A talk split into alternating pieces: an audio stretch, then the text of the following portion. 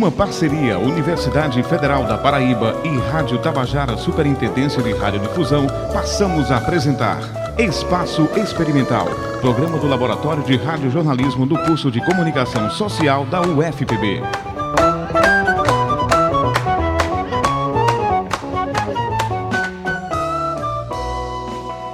Bom dia! Está no ar o Espaço Experimental. Eu sou Maria Ricardo. Eu sou Carolina Oliveira. Confira os destaques dessa edição. Refugiados. A realidade de quem encontrou um lar na Paraíba. Refúgio das Flores. Projeto da UFPB acolhe mulheres venezuelanas. Bravo Povo. Conheça um livro com histórias de refugiados na Paraíba. Integração.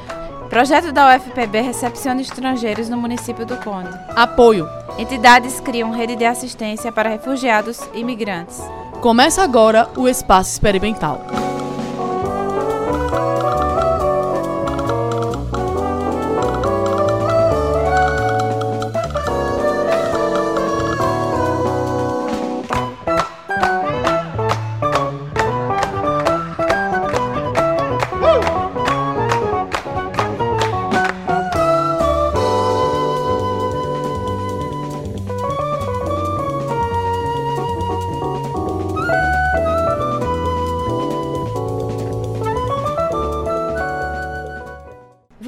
Falar sobre refugiados na Paraíba.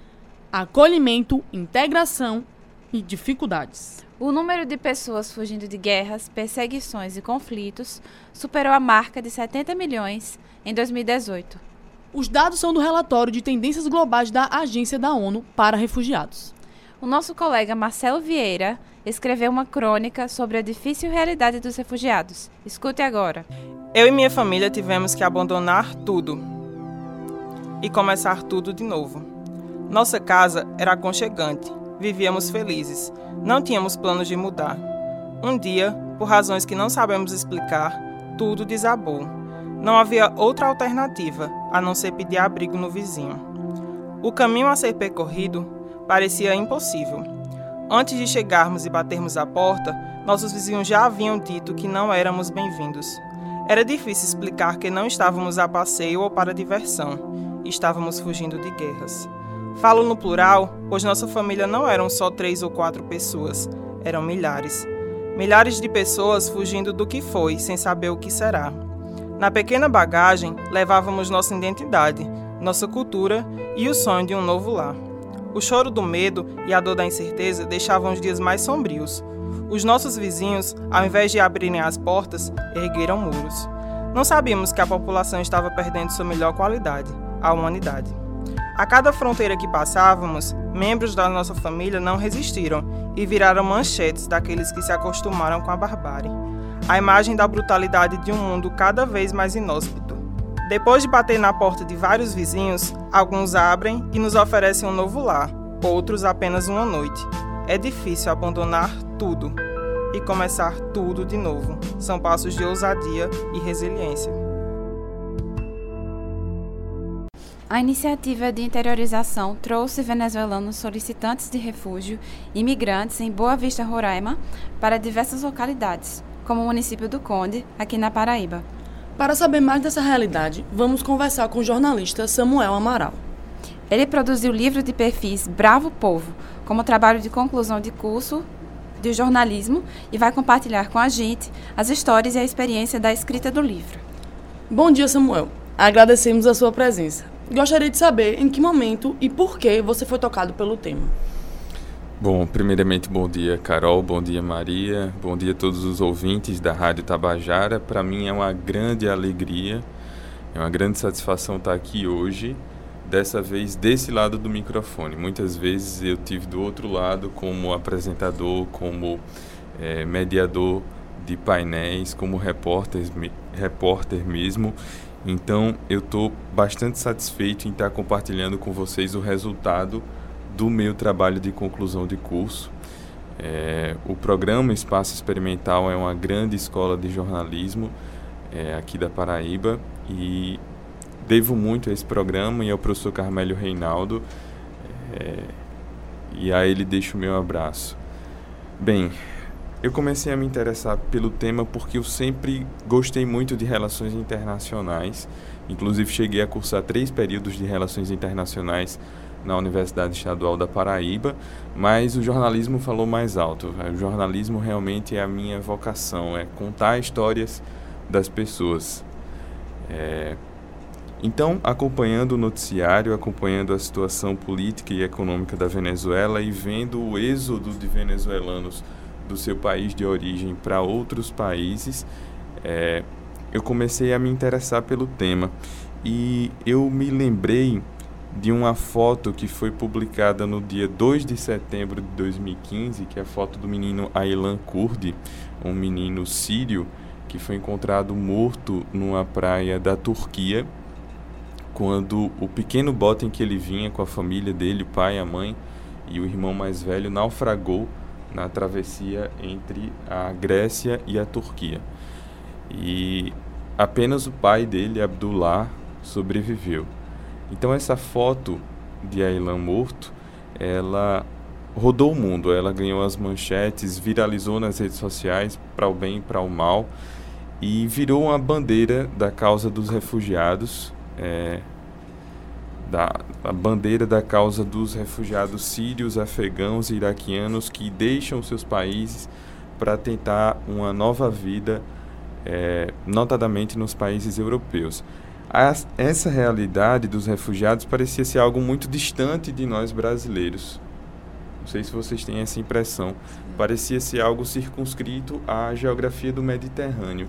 Só que naquele mesmo ano de 2015, quando essa foto viralizou, uma série de fatores políticos e econômicos levou a nossa vizinha Venezuela a viver situações parecidas. E, então, segundo a ONU, em quatro anos, 1 milhão e 800 mil refugiados sírios, afegãos e iraquianos é, conseguiu entrar na União Europeia, nos países da União Europeia. Em dois anos, na metade desse tempo, 2 milhões e 300 mil venezuelanos em números brutos deixou seu país de origem. Então, é, quando eu soube também que a Paraíba era um destino é, de parte desses refugiados, a Paraíba tinha uma casa de acolhimento, que é a, a Casa do Migrante na cidade do Conde, na praia de Jacumã. Então eu fiquei ainda mais interessado pelo tema. E eu não queria ficar nos números, eu queria conhecer as pessoas, saber a história de vida dessas pessoas.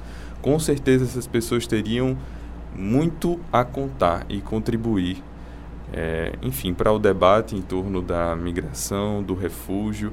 E o que a gente conseguiu colher foram histórias realmente muito boas, muito impactantes, muito marcantes. Como você chegou até as pessoas entrevistadas? Fala pra gente um pouco sobre o processo de pesquisa e produção para esse livro. Bem, quando eu cursava a disciplina de web jornalismo aqui na universidade, primeiro com o professor Ramon Nascimento, depois com o professor Laerte Cerqueira, a gente teve uma proposta de para o site Comunica UFPB escrever uma grande reportagem. E o tema que eu sugeri foi justamente o dos refugiados, porque eu tinha recebido por mensagem fotos de uma ação social de uma paróquia aqui de João Pessoa, a paróquia Santo Antônio, do bairro dos Bancários, é, em que os paroquianos tinham feito um Dia das Crianças para as crianças venezuelanas. Então eu, caramba, eu não sabia que aqui, de novo, não sabia que tinha uma casa de acolhimento que cuidava dessas pessoas, dava assistência a essas pessoas. Então, eu entrei em contato com a Auricélia Freitas, que é a coordenadora da Pastoral do Migrante. Nós marcamos é, uma entrevista lá. Eu, me, os meus amigos Douglas de Oliveira e Luiz Araújo, hoje jornalistas também, e nós fizemos essa primeira reportagem, que foi a reportagem Chegadas e Partidas na Paraíba, os venezuelanos que buscam um recomeço. É, então depois eu quis aprofundar essas histórias, quis é, dar uma profundidade maior, trazer elementos literários, trazer aquilo que se costuma chamar de jornalismo humanizado na nossa literatura de jornalistas. Então, a partir daí surgiu o interesse e Auricélia Freitas, que é a coordenadora da Casa do Migrante, foi a minha ponte principal com os entrevistados é, que estão presentes no livro. É, Fernando Pinheiro, que é médico, e sua esposa Chiquinquira, a filhinha deles, Aranza, que compõe a primeira parte do livro, que é chamada de Odisseia Familiar, Lady Sorrar, que faz que compõe a segunda parte do livro, psicóloga. A parte é intitulada A Princesa, o Castelo e o Calabouço. E a terceira e última parte, que é Irmãs Coragem, é, que foca na vida de Daire e Lorena Del, Del Valle e da família delas, que é uma família grande, são sete crianças, enfim. É, foi assim que eu cheguei aos entrevistados e foi assim que eu consegui contar essas histórias. E quando você estava entrevistando eles, o que você sentiu ao entrar em contato com eles, com essas pessoas?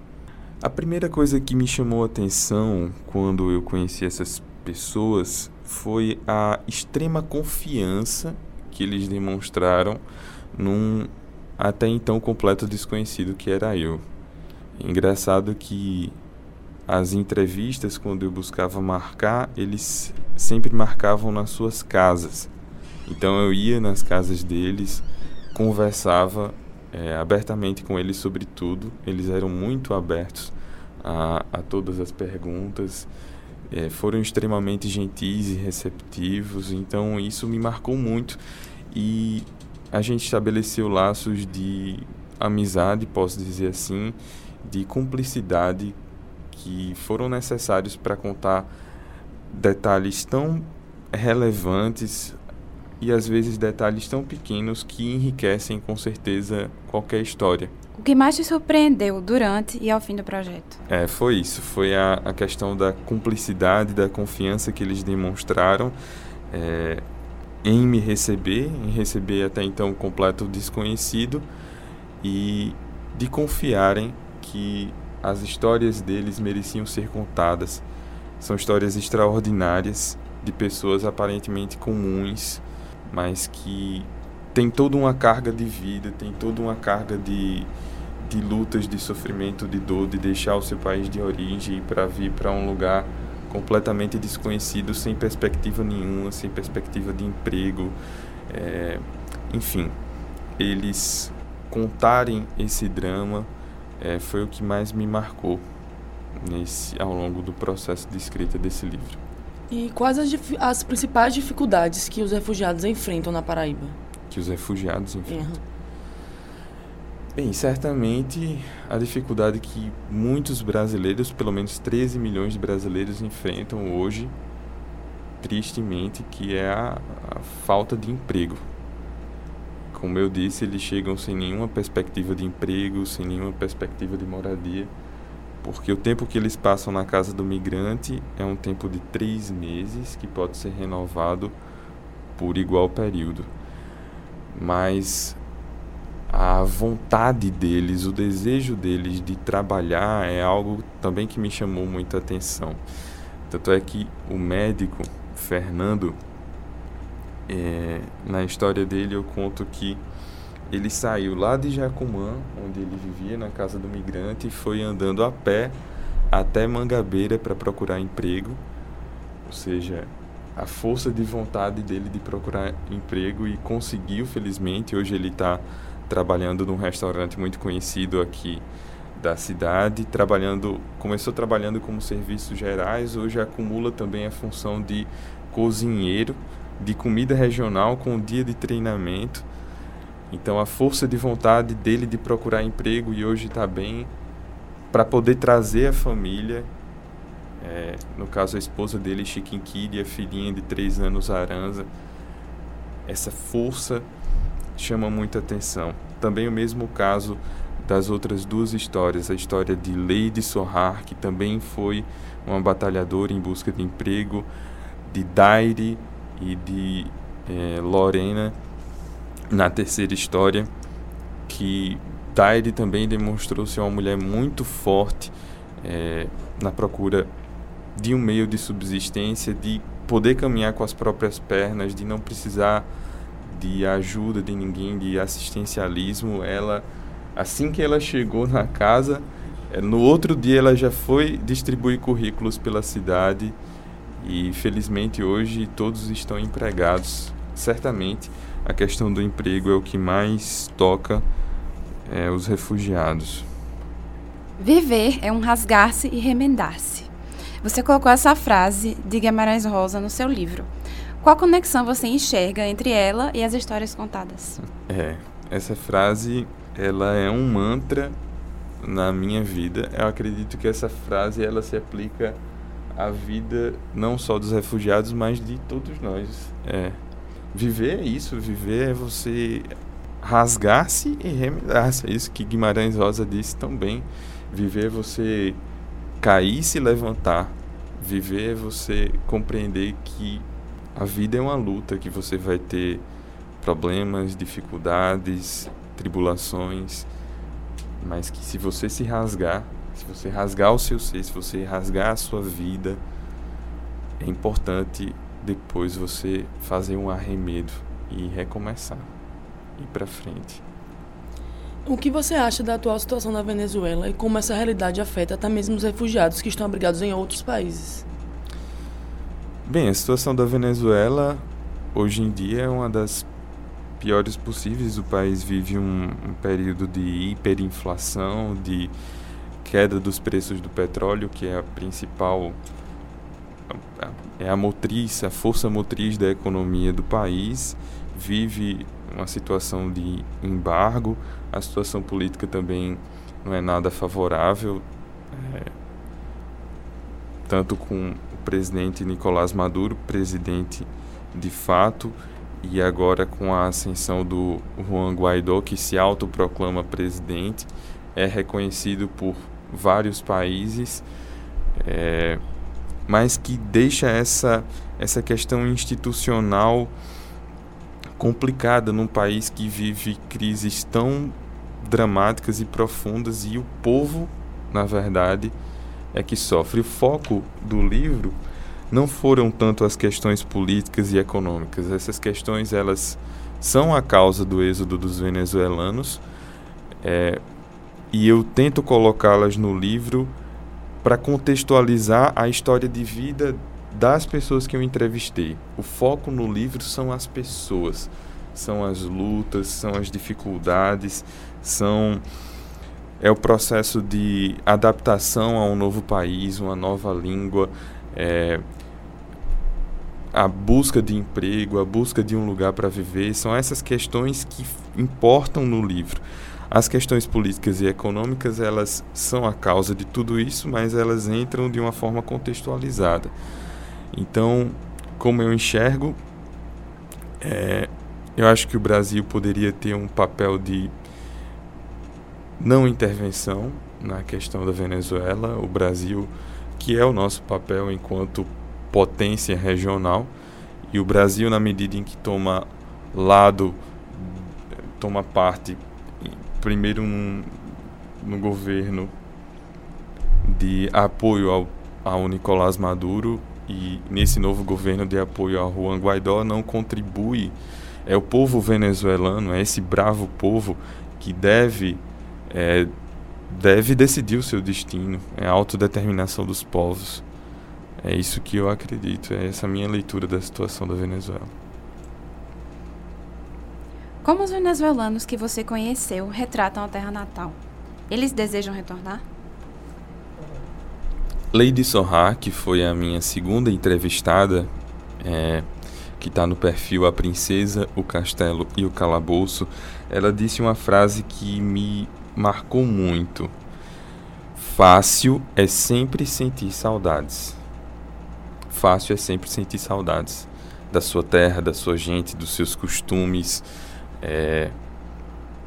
Então, certamente eles sentem muitas saudades. Eles disseram que sim, todos eles. E disseram que pretendem sim voltar para a Venezuela, mas não hoje. Não nessa situação em que o país vive atualmente. Eles querem realmente, é, falam explicitamente de uma mudança de uma mudança política no país para que eles possam regressar. E muitos é, querem trazer os seus parentes, os seus familiares que ficaram na Venezuela. Fernando Pinheiro e Chiquinquira, esposa dele, que foram os meus primeiros entrevistados, já conseguiram. Conseguiram trazer a, a mãe de Chiquinquira, os irmãos dela já estão aqui em João Pessoa. É a mesma coisa de Daire e Lorena, que também conseguiram trazer é, os seus parentes, os filhos, sobrinhos, enfim. Eles sentem saudade sim, mas a situação na Venezuela é tão é, difícil, tão complicada, que no momento eles não, não pensam em voltar para o país. É, o que você percebe que os venezuelanos mais valorizam na Paraíba? É, algo que me chamou a atenção também é que a principal porta de entrada dos venezuelanos que chegam ao Brasil é a cidade de Pacaraima, que fica no estado de Roraima. É, eles entram por essa, por essa cidade porque é a única fronteira seca entre os dois países, ou seja, não tem obstáculos naturais como rios ou a densa selva amazônica que está presente naquela região. E a situação de Pacaraima e de Boa Vista, que é a capital de Roraima, é uma situação de colapso também econômico, de colapso populacional. A cidade, as duas cidades, elas meio que viraram microcosmos da Venezuela. Eu coloquei isso no livro, que passou a ser assolada pelos mesmos problemas do nosso país vizinho. Então, lá lá em Roraima, os venezuelanos também já não conseguem encontrar emprego, também já não conseguem encontrar serviços públicos é, adequados de assistência de saúde, as moradias são precárias, eles estão vivendo, boa parte deles vive em praças, enfim, é uma situação completamente desumana e também como uma reação a isso, muitos brasileiros agem de forma xenofóbica, vamos dizer assim.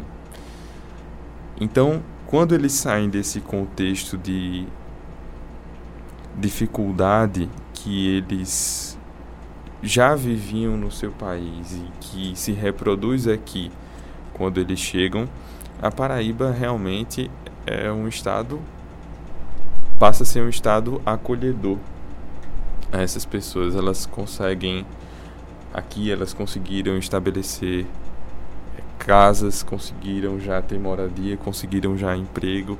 Então elas vivem uma situação confortável em relação ao que elas viviam antes em Boa Vista.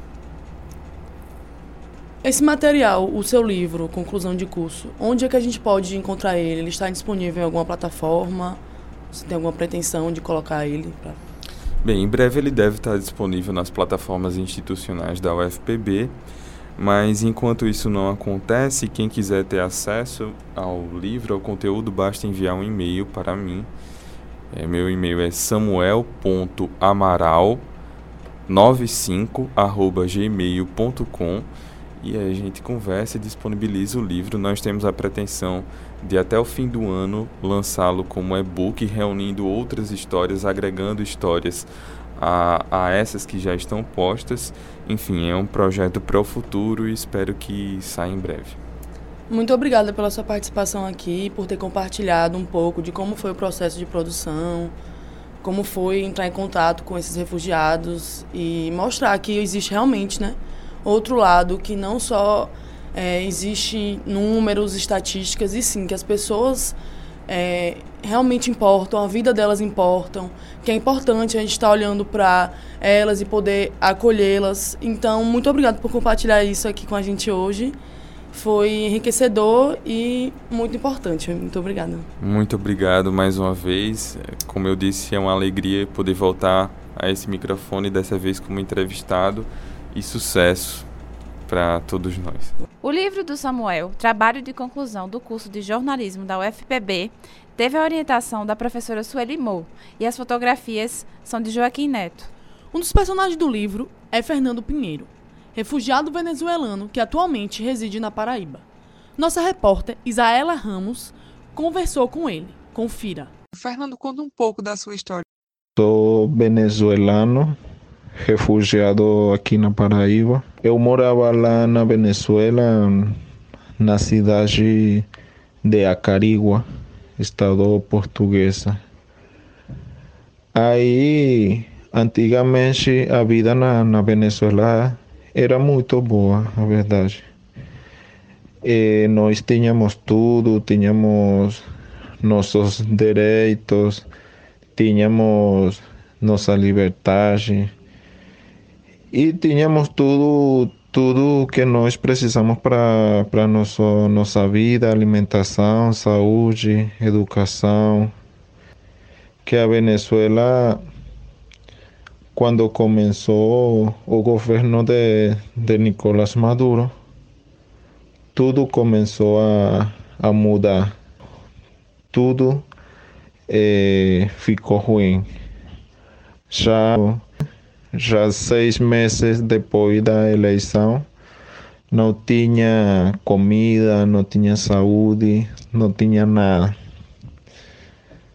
E tudo pouco a pouco foi ficando ruim cada dia, mais e mais.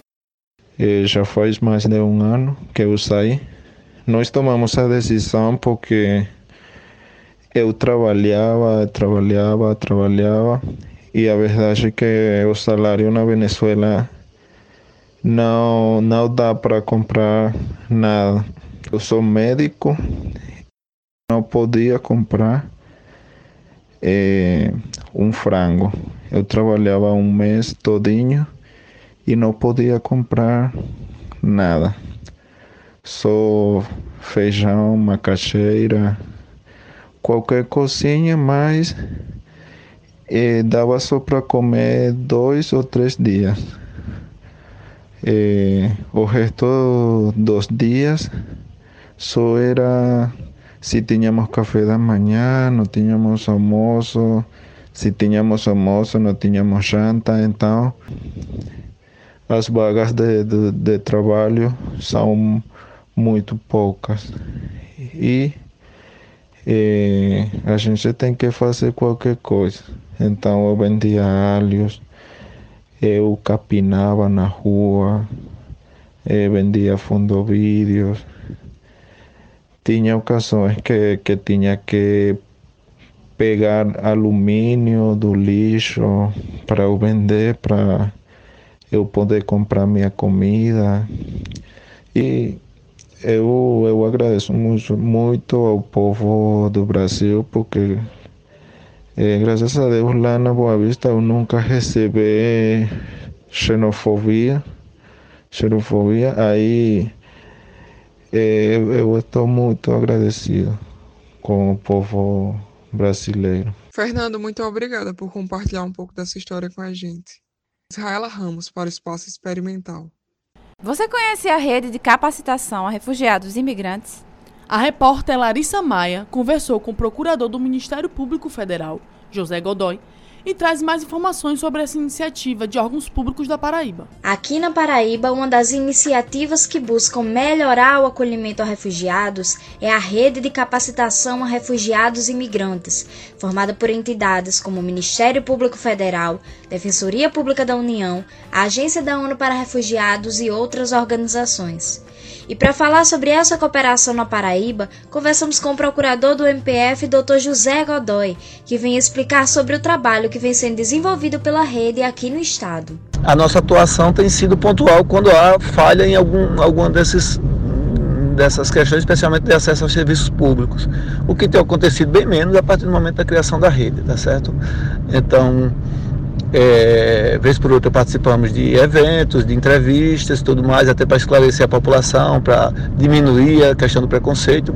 Mas vez por outra surge algum problema de uma criança ou, ou algo pontual que ao resolvermos já seguimos outro, ele já segue o seu rumo normal, que é tido aqui na Paraíba, ou seja, acolhimento, preparação, acesso às, políticas públicas, preparação para o mercado de trabalho. A partir do momento que ele é inserido no mercado de trabalho, já abre-se espaço para que outras famílias possam vir para os locais de acolhimento da SOS Aldeia Infantil e Casa do Migrante. E além do acolhimento, a rede também promoveu um simpósio que tratou assuntos relacionados ao papel da imprensa no combate à xenofobia, nova lei da migração, lei do refúgio, prevenção ao trabalho escravo e tráfico de pessoas. Vários outros órgãos são demandados e tem uma resposta que a gente considera eles como participantes da rede, que são especialmente vinculados à Prefeitura de Conde e à Prefeitura de João Pessoa. É, então são secretarias, Secretaria de Saúde, Secretaria de Educação e outros órgãos. Então, essas duas ONGs se recepcionam e fazem demandas sempre que eles precisam de algum tipo de ação, seja no plano federal, na questão de documentação, especialmente Polícia Federal e Delegacia de Trabalho, seja no plano do, dos esta, do Estado, a Secretaria de Desenvolvimento Humano tem respondido sempre que, somos, sempre que fazemos as demandas, e essas duas prefeituras, majoritariamente, são os órgãos mais demandados. Larissa Maia para o Espaço Experimental. Vamos receber a professora Ana Berenice, coordenadora do projeto de extensão Refugiados na Paraíba, Integração Linguística e Transculturalidade. Realizado na Casa do Migrante, no município do Conde, o projeto viabiliza aulas de português e oficinas de arte e cultura. O objetivo é promover a integração dos refugiados através da ensino-aprendizagem da língua portuguesa. Professora, como esse projeto foi idealizado? É, esse projeto começou ano passado, quando os refugiados vieram para Paraíba, né, num, num, programa de interiorização do governo federal, porque eles estavam basicamente é, em Roraima. Então, o governo começou esse programa de interiorização e no meio do ano passado vieram os grupos para a Paraíba. O primeiro grupo veio para o Conde, que foi onde começou o projeto, e o outro grupo começou a vir para as aldeia, a aldeia SOS em Mangabeira. Nós começamos com o Conde, mas também ampliamos para a aldeia SOS.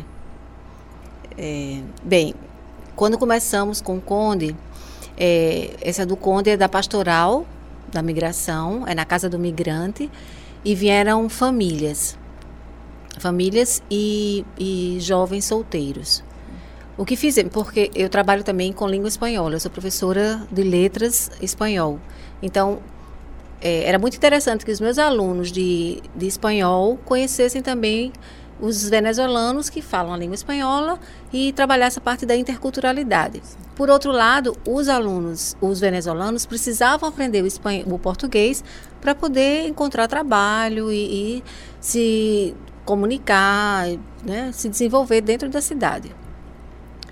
O projeto começou com as aulas de português, também em parceria com a professora Socorro Cláudia Tavares, que é de língua portuguesa. E as aulas eram sempre aos sábados, os sábados pela manhã.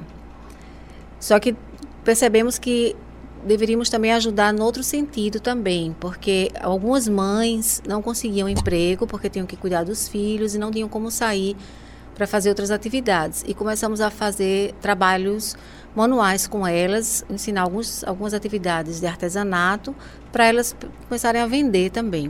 Né? Então, tínhamos alunas que tinham essas habilidades e começaram também a ensinar essas mães.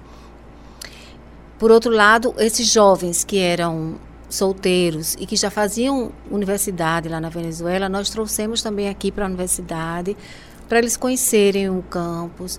É, eles deram umas mini palestras para os nossos alunos de espanhol, Fizemos também atividades com, de gastronomia, conseguimos fazer é, cafés da manhã, é, misturando comidas típicas da Venezuela e comidas típicas brasileiras, especialmente nordestinas, né? porque eles também tinham que se adaptar à nossa cultura né, gastronômica.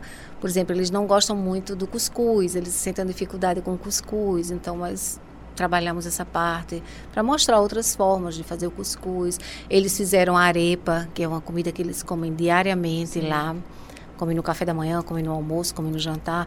Parece um, uma tapioca aberta, assim, mas sim, eles sim. recheiam tudo. Só que a farinha que faz a arepa, que é a harina pan, não tem exatamente igual aqui. Então a gente teve que procurar uma, é, fazer uma adaptação com o que nós tínhamos. Mas aí eles conseguiram fazer, trazer para os nossos alunos e, e fazer essa parte também intercultural. Entendi. Interessante, professora. É, já que você começou a falar um pouco sobre essas adaptações e mudanças que você colocou no projeto conforme o contato foi evoluindo, né? Eu queria perguntar para você como é que tem sido a evolução, é, a execução, o funcionamento do programa. Assim, quais foram os desafios que vocês encontraram nesse processo, os principais desafios? Bem, um dos principais desafios é, é, assim, pensando na sala de aula, é, nós preparamos os nossos alunos que dão as aulas para umas turmas é, itinerantes, vamos dizer assim. Porque hoje eu posso ter 20 alunos na sala. Chegam várias famílias, aí esses querem estudar, querem aprender 20 alunos na sala. Às vezes, na próxima aula, na próxima semana, às vezes eu não tenho mais esses 20, eu tenho só 10 ou eu tenho 5, porque eles vão conseguindo emprego, vão conseguindo alguma atividade laboral e ele, aí eles não vêm. Entendeu? É, é, um grupo bem específico. E claro que eles precisam do, do dinheiro né, para sobreviver. Então essas aulas elas ficaram muito nesse sentido, assim, tem um dia tem 30, outro dia tem 10, outro dia tem 5, outro dia dois alunos. Aí, aí às vezes vem outro grupo, aí chega um grupo novo, né? Então aí aumenta novamente. Então as aulas são bem não são não seguem um cronograma padrão, padrão como a gente usa normalmente nas nossas disciplinas, né? E já que a senhora está entrando em contato assim com esses refugiados também, me fala um pouco como funciona esse contato, como eles é eles que procuram um projeto, é vocês que como é que eles conseguem é, ficar sabendo deles e podendo ingressar nele? O primeiro contato nós procuramos, porque nós fomos à Casa do Migrante no Conde para oferecer as aulas. E nós fomos também à aldeia SOS para também oferecer as aulas. Então, é, atualmente, os alunos vão todas as quintas-feiras à tarde para a aldeia SOS para dar as aulas, ministrar as aulas de português. E vamos começar com essa turma da, da aldeia SOS as atividades de artesanato. Mas o que é que já está acontecendo? Muitos, porque eles têm um período de três meses para ficar nos abrigos, tanto no abrigo do Conde como na aldeia SOS. O programa estabelece assim, porque a partir de três meses eles têm que arrumar um emprego, aí alugar uma, uma moradia e tal, e vão saindo. Por isso que também as aulas eles vão deixando. Mas o que é está acontecendo? A gente já está recebendo uma procura desses que já saíram dos abrigos para continuar tendo aula. Hum. Então, nós vamos. Até vou, vou precisar da divulgação de vocês, porque nós vamos fazer essas aulas também para os que não estão mais nos abrigos, aqui na UFPB. Ótimo. Porque aí fica um local central para todos, porque muitos estão em Mangabeira, os que saíram das, dos abrigos. Agora, outra dificuldade é porque, como o Conde é longe, aí tem toda a parte transporte. de transporte, de levar os alunos, né? Porque os projetos de extensão não têm um auxílio para tanto, né? Os alunos, um aluno é bolsista apenas, os outros todos são voluntários, né? Então tem essa parte também que dificulta o nosso projeto. É, então, professora, como a senhora mesmo mencionou, como um projeto de extensão, ele envolve é, membros da comunidade acadêmica, mas também realiza um trabalho com essas pessoas em vulnerabilidade, os refugiados. E a gente gostaria de saber é, de que maneira vocês conciliam esses dois lados, esses dois interesses diferentes no planejamento das atividades. É, primeiro, nós temos essa parte do, da extensão, de trabalhar com a vulnerabilidade, com esses esses indivíduos. Nós fizemos também outras ações, esqueci até de falar. Nós fizemos antes umas campanhas para doação de roupa, porque eles muitos chegavam com a roupa que tinha. Saiu com aquela roupa, pronto. Aquela roupa foi a que tinha para sair. Ou saía naquele hora, naquela hora ou não, não saía mais. Né? Alguns jovens diziam, professora, eu não me despedi nem do meu pai nem da minha mãe. Entendeu? Então era assim, uma situação bem assim um pouco mais difícil. Fizemos campanhas para a parte da, de roupas, fizemos campanhas de alimentação. É, atualmente tem uma campanha, porque nasceu um bebezinho, já nasceu um venezuelano brasileiro, né? Então eles precisam também, o bebê precisa também dessa outra. De todo, tudo que um bebê precisa, né? De fralda, de roupa, de, de, todos os cuidados. É, então a gente trabalha com isso. E, e é, a parte acadêmica, os alunos também eles estão começando a ler textos sobre os refugiados, sobre é, essa questão da migração, do migrante, do refugiado. Existem leis federais que, que protegem os refugia é, refugiados, migrantes e deslocados ambientais. Né? Então, há leis específicas para isso. Inclusive, nós estamos começando a, tentar, a batalhar aqui na UFPB. É, já falei, inclusive, na PRG com, com a professora Ana Aldrigue e com a professora Ariane, para é, montarmos uma resolução para colher, assim, quando temos as vagas excedentes, deixar algumas vagas excedentes para os refugiados.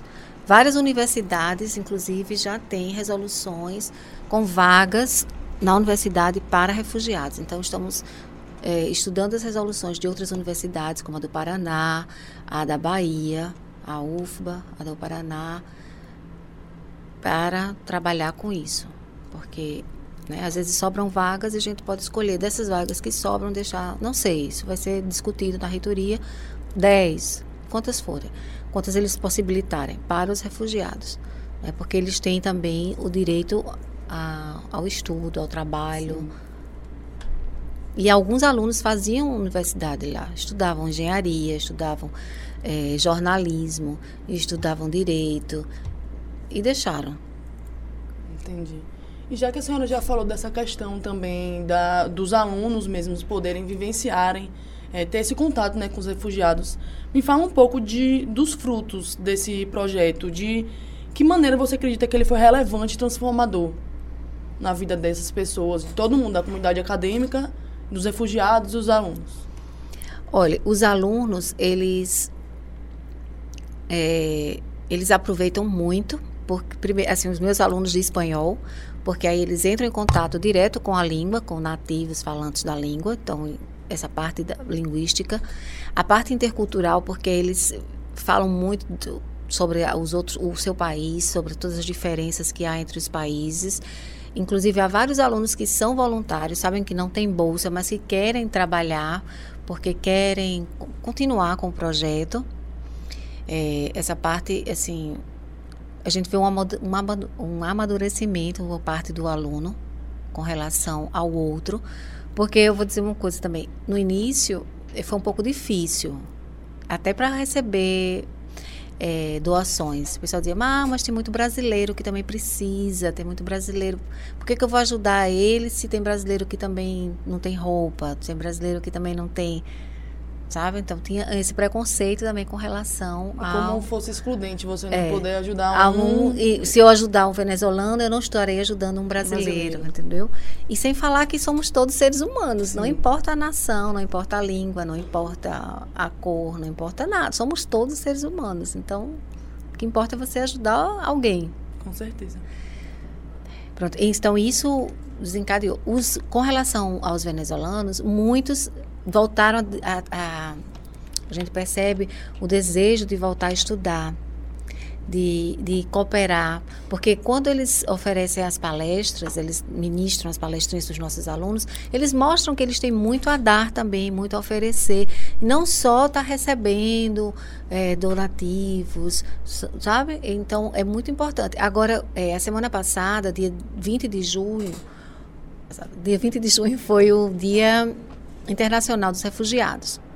Aí nós fizemos com eles nos, na, na aldeia. Conseguimos é, uma equipe que trabalha com, com beleza.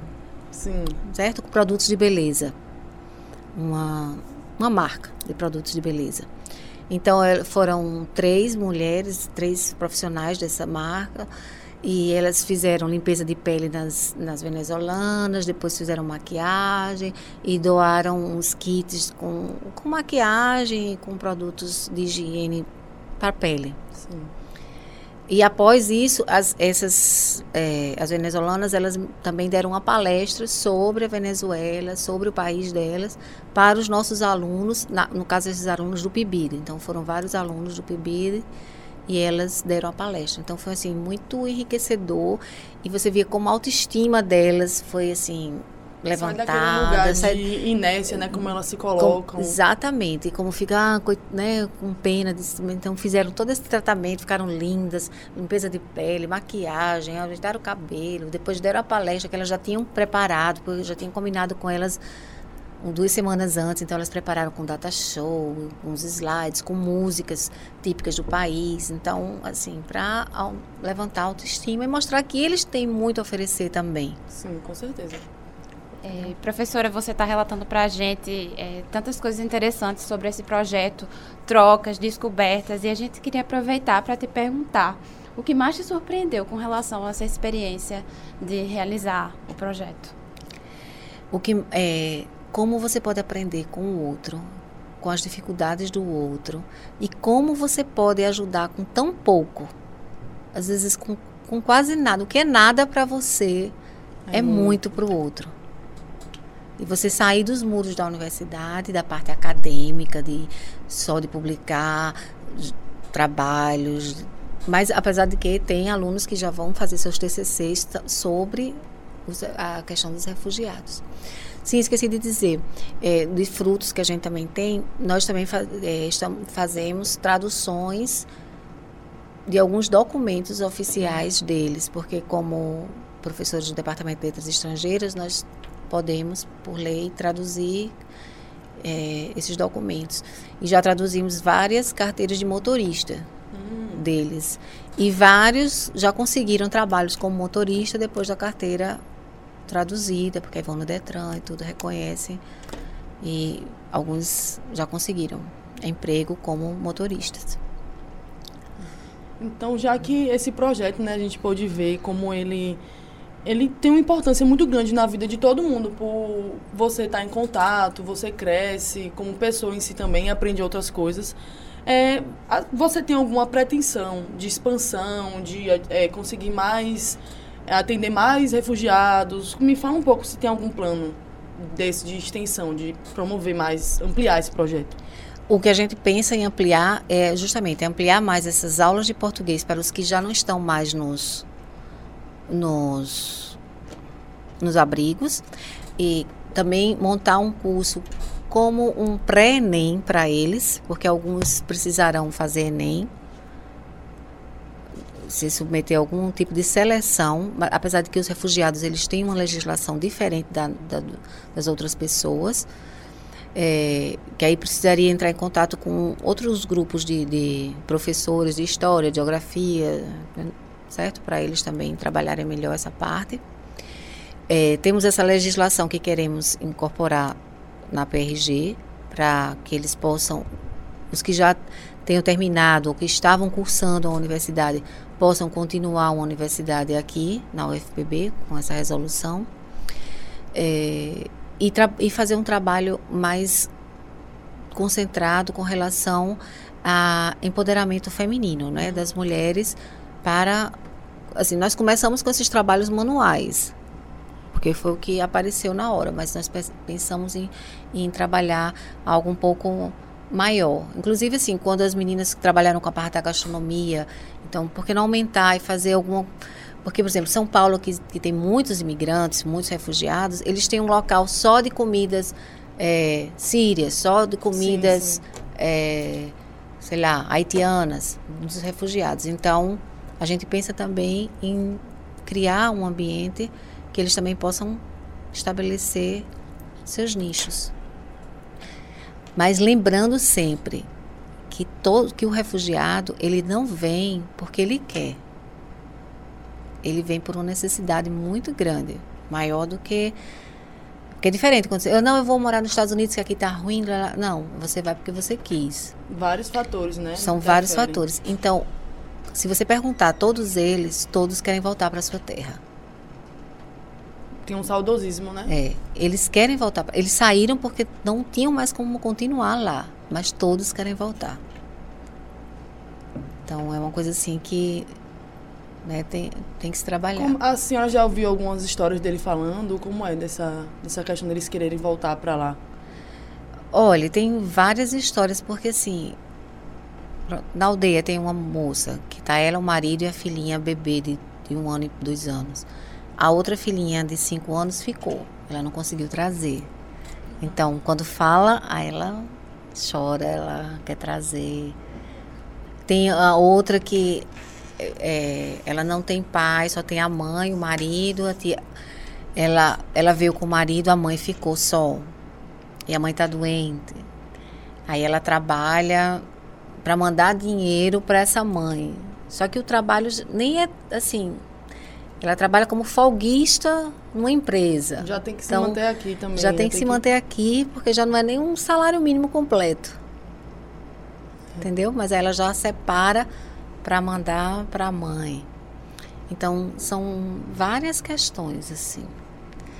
Porque sempre alguém veio e deixou sua casa, deixou parente, amigos, amigos.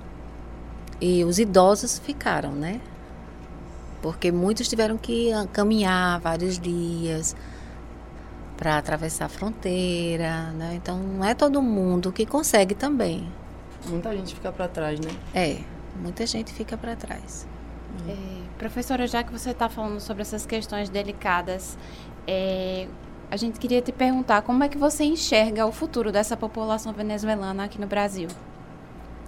Olha, é, isso é uma questão de política pública, não é? O governo tem que trabalhar.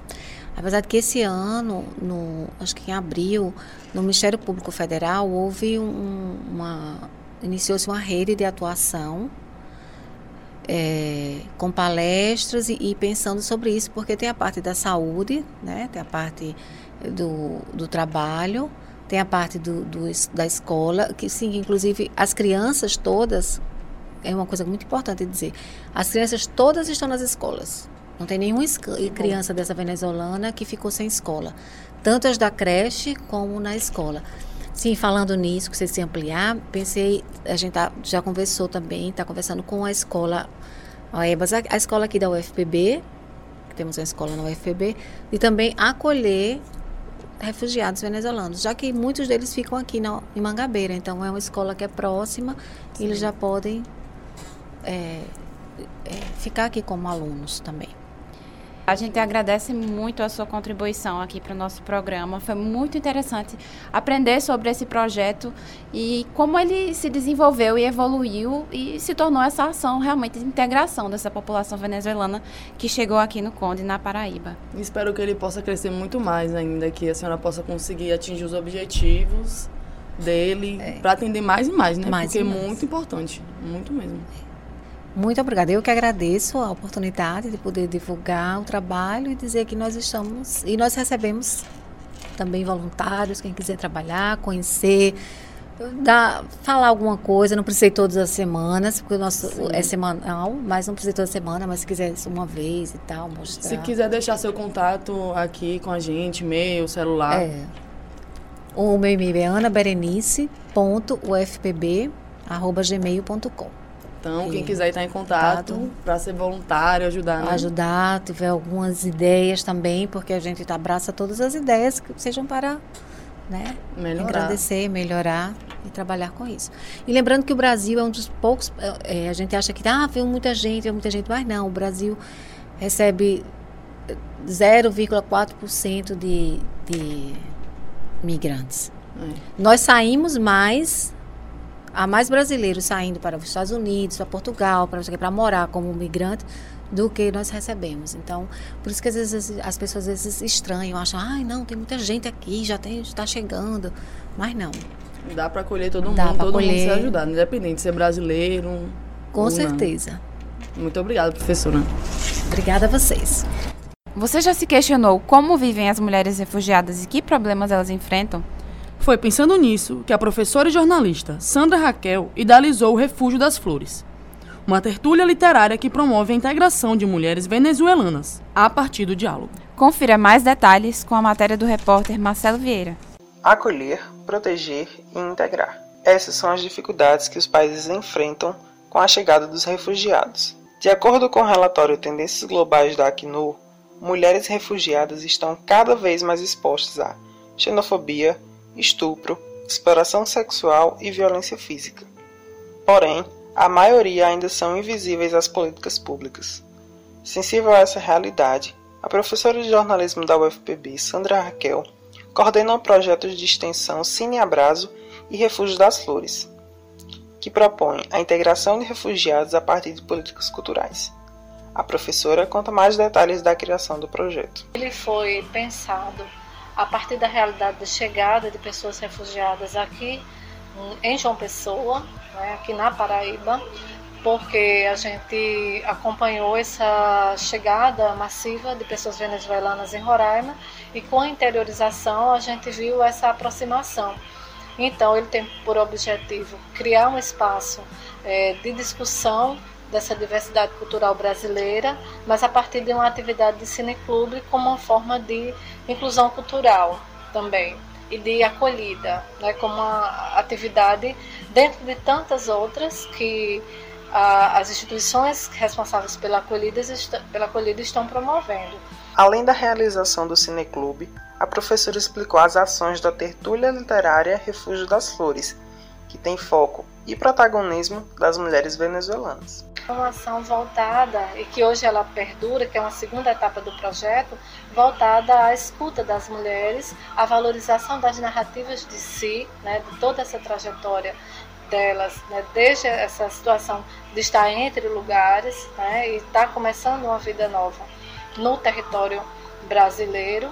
E a gente sentiu também essa necessidade, dentro do movimento de escuta, de fortalecimento de uma ação empreendedora. Então hoje a gente está no momento, no projeto, em que a gente teve essa primeira etapa no Cineclube, a gente está realizando as tertúlias e nas tertúlias a gente está é, construindo pontes, por exemplo, com o Sebrae, é, na tentativa de trazer uma, uma discussão, uma reflexão sobre empreendedorismo feminino porque essa foi uma demanda trazida pelas mulheres, tendo em vista que elas têm uma necessidade concreta e urgente né, de inclusão econômica também. É um dos grandes desafios para as pessoas que são é, refugiadas é esse espaço de empregabilidade, de geração de renda.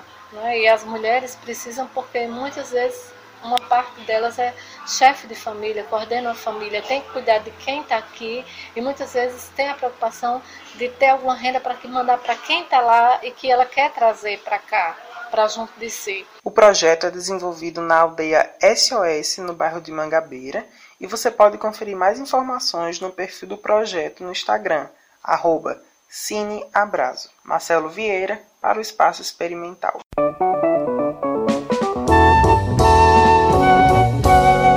A Rádio Tabajara AM apresentou Espaço Experimental, programa do Laboratório de Radiojornalismo do curso de Comunicação Social da UFPB. A veiculação desse programa é resultado de convênio de cooperação entre a Rádio Tabajara, Superintendência de Radiodifusão e Universidade Federal da Paraíba. Esta edição do Espaço Experimental foi produzida por Marcelo Vieira, Larissa Maia e Isaela Ramos, com a apresentação de Carolina Oliveira e Maria Ricarte. Operação de áudio Martinho Medeiros e Maurício Alves. Professora orientadora e jornalista responsável Patrícia Monteiro. Produção de conteúdo Bruna Ferreira e Talane Lima. Gravado no estúdio do Centro de Comunicação, Turismo e Artes da UFPB. Você pode ouvir o programa de hoje novamente. É só procurar Espaço Experimental no Spotify. Visite também as nossas redes sociais: Instagram, arroba Espaço Experimental UFPB, Facebook, Laboratório de Rádio Jornalismo UFPB. O Espaço Experimental volta no próximo sábado, às 10 da manhã. Um bom fim de semana para você!